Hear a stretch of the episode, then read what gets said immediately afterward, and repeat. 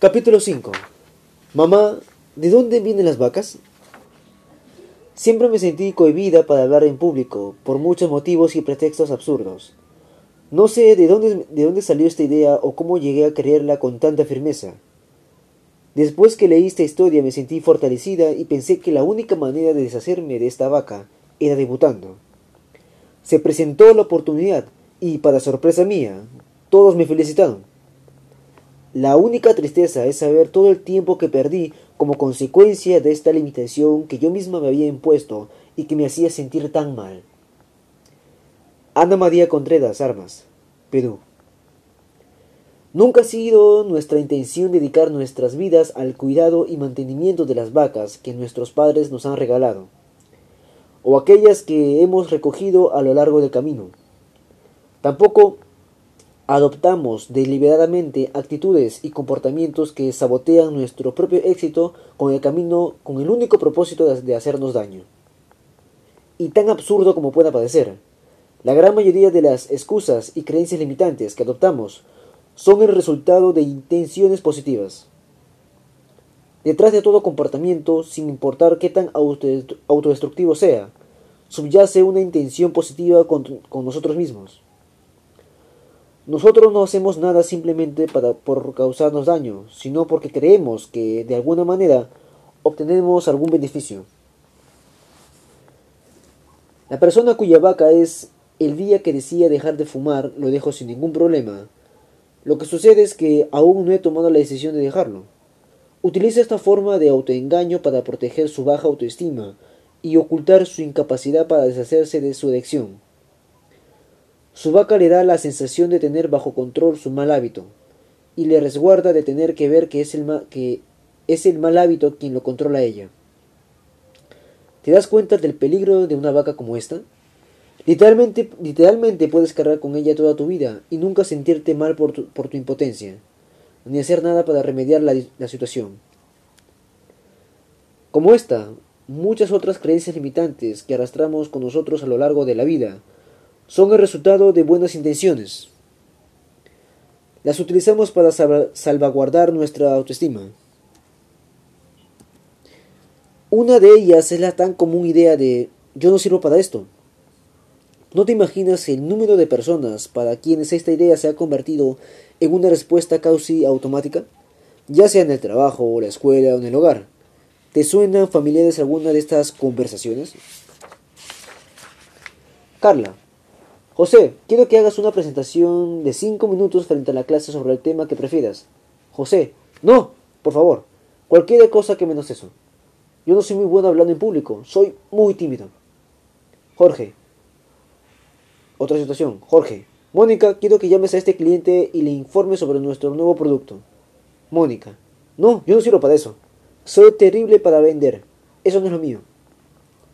Tercera situación. Amanda, bueno, Carlos, tú estarás encargado de escribir el informe. Carlos, ¿estás bromeando? Yo no tengo, yo tengo cero habilidad para escribir. Toda mi vida he sido malo para eso. Lo más triste es que muchas de las personas que aceptan sus debilidades con demasiada prontitud lo hacen sin saber a, cierta, a ciencia cierta si son reales o no. Hace un par de años, durante una presentación que realizaba en Caracas, Venezuela, conocí a Francisco, una de las personas que iba a asistir a dicha conferencia, donde participarían más de 5.000 personas. Recuerdo que tuvimos la oportunidad de departir antes del evento sobre algunas de las debilidades que en ocasiones nos limitan. Con obvia dificultad, me confesó que su extrema timidez no le permitía hablar en público ante un grupo por pequeño que fuera. Según Francisco, la ansiedad y el temor eran tan fuertes que comenzaban a sudar, que comenzaba a sudar inmediatamente, no podía enfocar sus pensamientos y en ocasiones no era capaz de pronunciar una sola palabra. Y aunque estos casos son algo inusuales para quienes lo sufren, suelen representar una vida llena de tortura y frustraciones, y frustraciones. Después de escucharlo, le dije que necesitaría su ayuda un poco más tarde, y aunque no le expliqué de qué se, de qué se trataba, él accedió con gran amabilidad. Así que sin entrar en más detalles, le solicité que se sentara en la primera fila durante el evento. Unos minutos después de haber comenzado mi presentación, anunció que iba a necesitar un voluntario de la audiencia. Algunas personas levantaron rápidamente la mano, pero inmediatamente llamé a Francisco, quien, sin duda alguna, pensó que estaba viviendo su peor pesadilla. ¿Cómo podía llamarlo frente a toda esa gente después de lo que le había, después de lo que me había confesado solo unos minutos antes? Mi objetivo era demostrarle el poder de la persuasión con un simple ejercicio, para lo cual le pedí a él que hiciera una presentación sobre su negocio frente a toda la audiencia. Empezamos despacio, su primer intento fue terrible.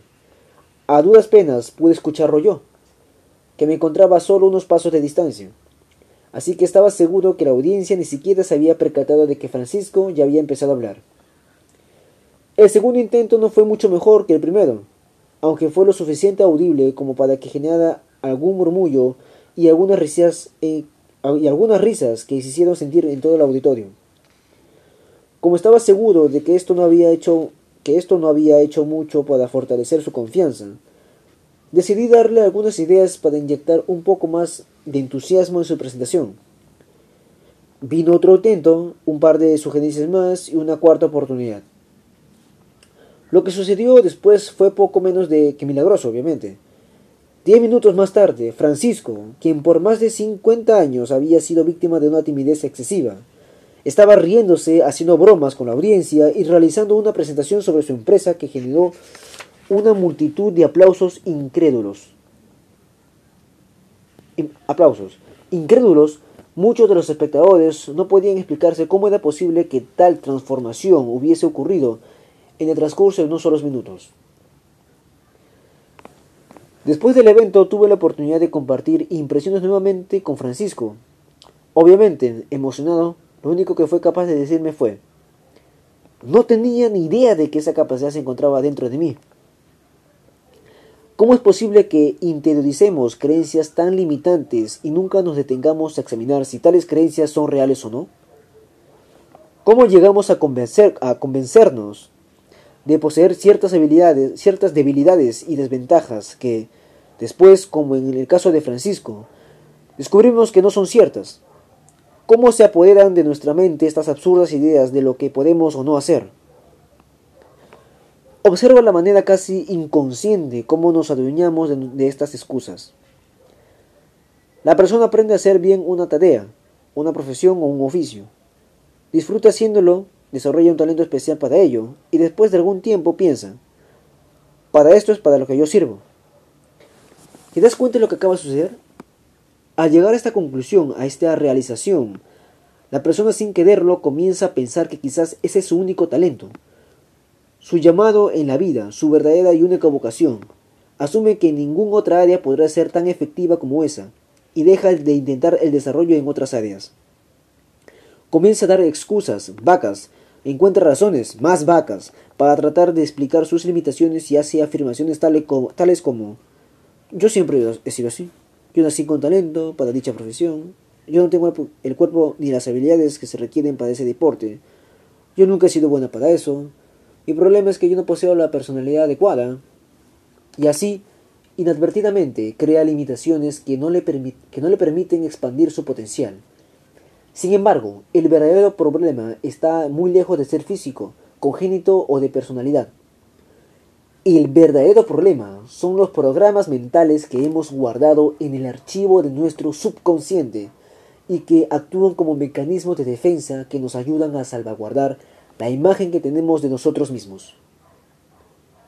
Nuevamente, el problema real son los programas mentales que hemos guardado en el archivo de nuestro subconsciente y que actúan como mecanismo de defensa que nos ayudan a salvaguardarnos, que ayudan a salvaguardar la imagen que tenemos de nosotros mismos.